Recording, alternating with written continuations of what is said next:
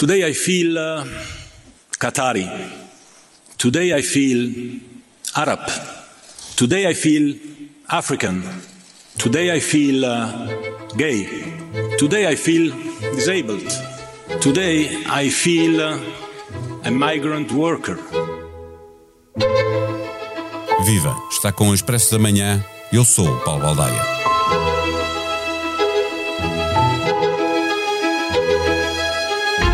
Gianni Infantino, presidente da FIFA, não gostou de ouvir as críticas à realização do Mundial de Futebol do Qatar, onde morreram milhares de trabalhadores nos últimos 10 anos a construir as infraestruturas com que o luxo de um país e de uma competição se apresentam ao mundo em modo sport washing.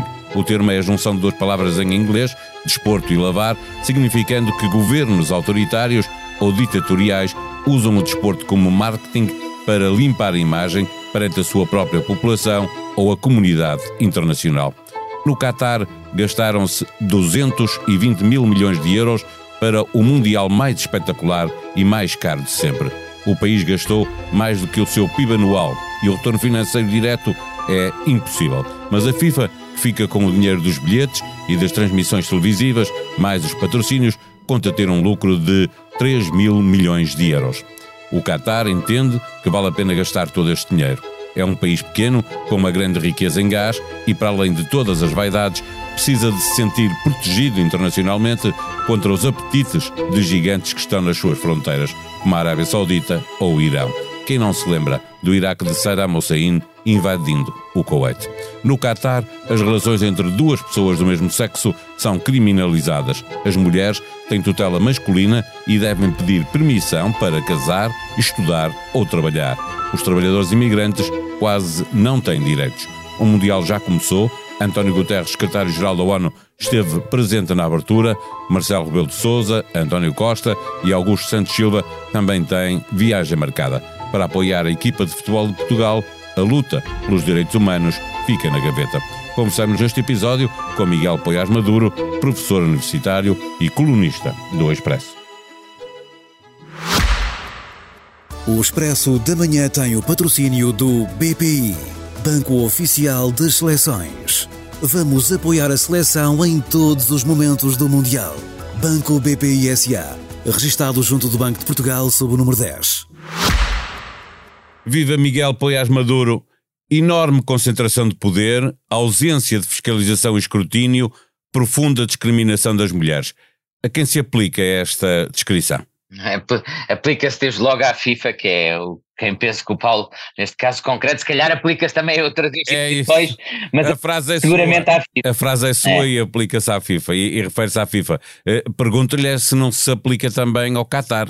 Ah, seguramente, também se aplica ao Qatar, e se calhar por isso é que foi um, um, casamento, não sei se nasceu no, no céu, se nasceu no inferno, mas foi um casamento uh, bastante alinhado, aquele entre a FIFA e o, e o Qatar, e que explica porque é que mesmo depois de se terem conhecido suspeitas profundas de corrupção e até recentemente espionagem de, de Estado, a FIFA nunca tenha manifestado grande interesse em aprofundar essas investigações e tenha pelo contrário, pelo contrário mantido sempre Uh, uh, o seu compromisso com a realização do Campeonato do Mundo no Qatar. É, é que há uma polémica pelo facto do Mundial estar a realizar no Qatar, uh, país que não respeita os direitos humanos, e com isso esquecemos exatamente a responsabilidade da FIFA, há 12 anos, quando decidiu que era no Qatar. A FIFA é o sistema, o sistema é a FIFA, ouvimos isto da boca de um ex-dirigente da própria FIFA. Ouvir agora Gianni Infantino falando de hipocrisia de quem critica é a confirmação de que nada mudou? É isso que, estava, que nos estava a dizer? Sim, eu tenho vindo a dizer isso já há bastante tempo. Penso que, uh, como eu costumo dizer, uh, uh, o que aconteceu e o que tem acontecido regularmente é que de vez em quando apanham-se algumas maçãs podres, mas a árvore que produz essas maçãs continua de pé e fundamentalmente intacta. e aliás, a verdade é que sabemos hoje que, muito provavelmente, a atribuição do Mundial, não apenas do Qatar, já agora, mas praticamente dos últimos mundiais, tem, temos bastantes provas, por exemplo, da atribuição de, da África do Sul, muito provavelmente da Rússia, mesmo da Alemanha, há bastantes indícios de que esse, todos esses mundiais terão decorrido de práticas, a sua atribuição e a sua escolha de práticas corruptivas. Mas, mas o problema não, não se pode cingir apenas ao que aconteceu há 12 anos, quando essa atribuição aconteceu. Porque depois dessa atribuição ter acontecido, houve várias uh, oportunidades em que a FIFA poderia pelo menos ter exercido um papel uh, importante. Desde logo, aprofundando as investigações e, eventualmente, essas investigações confirmassem as suspeitas, até podendo ter colocado em causa essa é a realização do Mundial num país que se viesse a comprovar que tinha sido atribuído através de processos de corrupção. Mas, para além disso, garantindo, por exemplo, os direitos dos trabalhadores uh, na construção de, das infraestruturas do, dos estádios. A FIFA impõe aos Estados, aos estados que acolhem o, os seus eventos esportivos, por exemplo, que adotem normas específicas que lhe garantem um tratamento fiscal privilegiado. Ora, se impõe isso não poderia impor a adoção de normas em matéria de direito de trabalho que garantissem que, pelo menos na construção dos estádios, eh, certas condições e certas garantias de direitos dos trabalhadores eram, eh, eh, eram protegidas. O mesmo relativamente ao tratamento de não discriminatório dos fãs. A FIFA adotou, aliás, por iniciativa do comitê que eu presidi durante um período breve, uma política de direitos humanos com um compromisso com um conjunto de direitos humanos bastante relevante e que é, de acordo com essa política, imposto a qualquer Estado que acolha um evento, mas depois não tem nenhum mecanismo eficaz de garantir o cumprimento com esses direitos humanos. Portanto, não, o problema não foi apenas há dois anos, foi tudo aquilo que se passou desde então.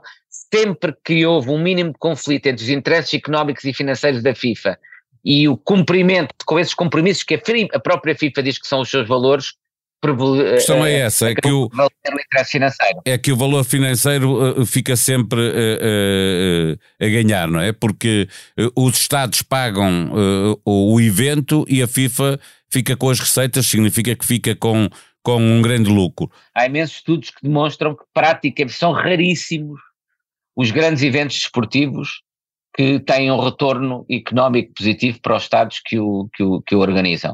Uh, e por isso é cada vez Neste mais. Caso, quem, quem 220 mil milhões de euros é impossível de, de recuperar, não é? Eu... Por isso é que cada vez mais quem, quem se propõe a organizar esses eventos são autocracias, porque têm um retorno diferente, que é um retorno político, de reforço do seu capital político. É, o Qatar não faz isso para ter retorno económico da organização mundial faz isso para reforçar o seu regime politicamente, internamente, perante os seus cidadãos, organizando um evento com esta dimensão e este prestígio internacional, e externamente ganhando visibilidade e recebendo visitas de dignatários internacionais, tudo isso. Deixa-me, no início do mês, propôs que a Seleção Nacional eh, marcasse posição, designadamente sobre os, os direitos da mulher, eh, o que gostava de ver acontecer no Catar quando a nossa seleção estiver no relevado. Eu gostava que, por exemplo, que os atletas e as seleções que eh, no, no Euro de Inglaterra, onde era fácil fazer isso, se ajoelharam em solidariedade com o movimento da, da Black Lives Matter, poderiam fazer agora o mesmo, onde realmente era importante e demonstrassem essa capacidade, fazendo o mesmo, mas em defesa das, da vida das mulheres, ou até recordando os trabalhadores que perderam a vida na construção dos estádios. E, e, e esse foi um dos desafios que eu fiz à seleção nacional, não apenas à seleção portuguesa, mas a, toda, a, todas as seleções. Porque é muito fácil fazer isso em Inglaterra, mas aqui é que era importante que fosse realmente feito. Como viu, eu presumo que, que o Miguel Poiás Maduro não vai ver nenhum jogo ao Qatar. Não, não vou ver nenhum jogo ao Qatar. Não. Presumi mas não sim, tenho nada contra as pessoas. Não, não, não. Mas não tenho nada contra quem vai ver aqui. Acho normal os portugueses, as pessoas. Nós temos paixão pelo futebol. Eu provavelmente vou ver vários jogos na, te, na televisão também.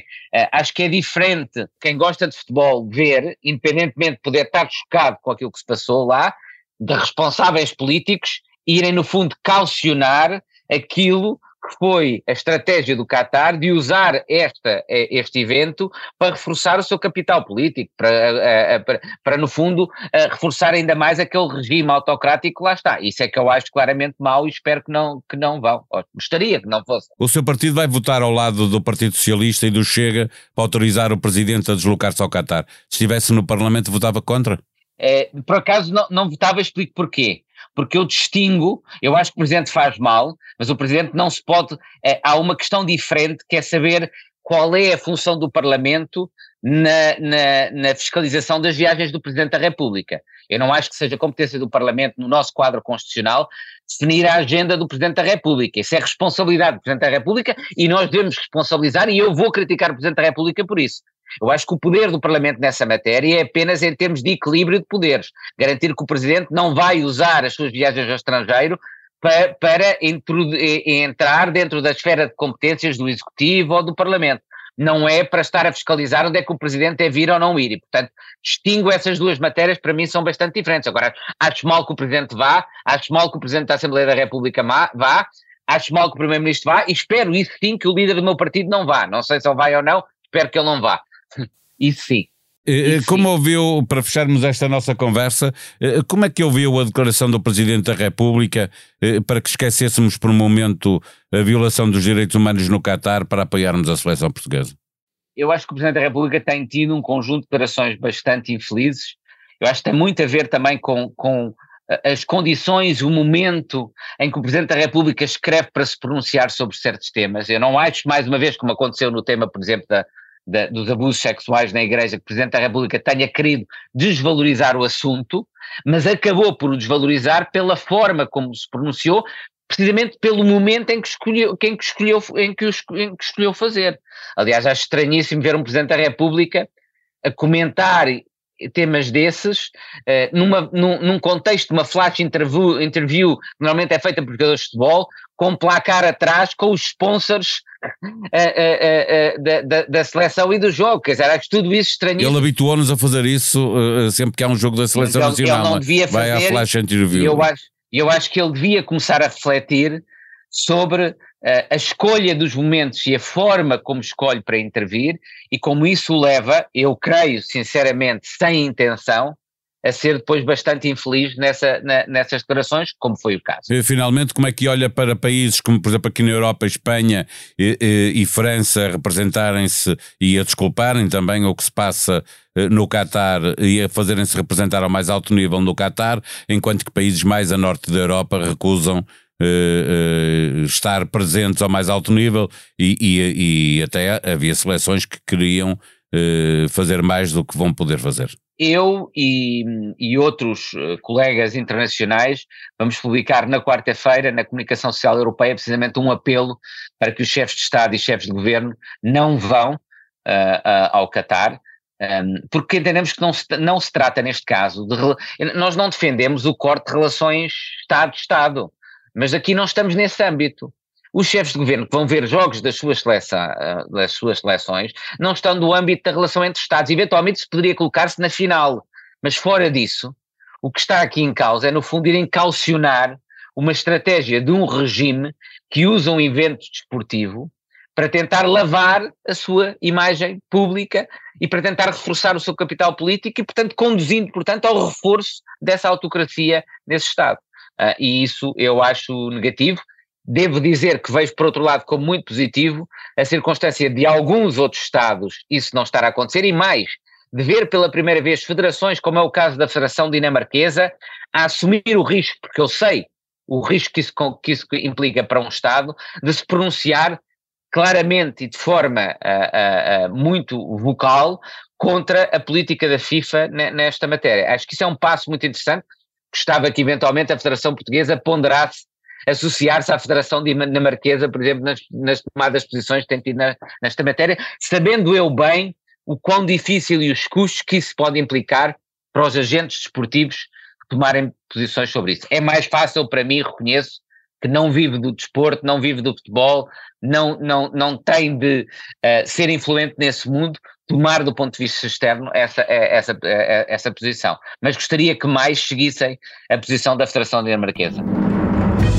Susana Peralta é professora de Economia da nova SBE. A verdadeira pobreza é a falta de liberdade. A falta de liberdade no mundo do trabalho traz imensos abusos. Quando o principal desafio das pessoas é pôr comida na mesa ou pagar a renda da casa, quer dizer que não são livres, afirma Susana Peralta. Ouçam-na no podcast A Beleza das Pequenas Coisas com Bernardo Mendonça. Em entrevista a Francisco Pinto Balsemão, no podcast Deixar o Mundo Melhor, o Cardeal Patriarca fala do seu percurso na Igreja, das Jornadas Mundiais da Juventude, que vão acontecer em Portugal em 2023 e da importância do Papa Francisco. Espero que o Papa Francisco lá conserte o joelho e que fique cá mais algum tempo, apesar dos 86 estarem à porta, afirma o Cardeal Patriarca. Não deixe de avaliar os podcasts do Expresso e da SIC na aplicação que tem no seu telemóvel ou computador. Ajude-nos a fazer melhor o que fazemos para si. A sonoplastia deste episódio foi de João Martins. Nós vamos voltar amanhã. Até lá, tenham um bom dia.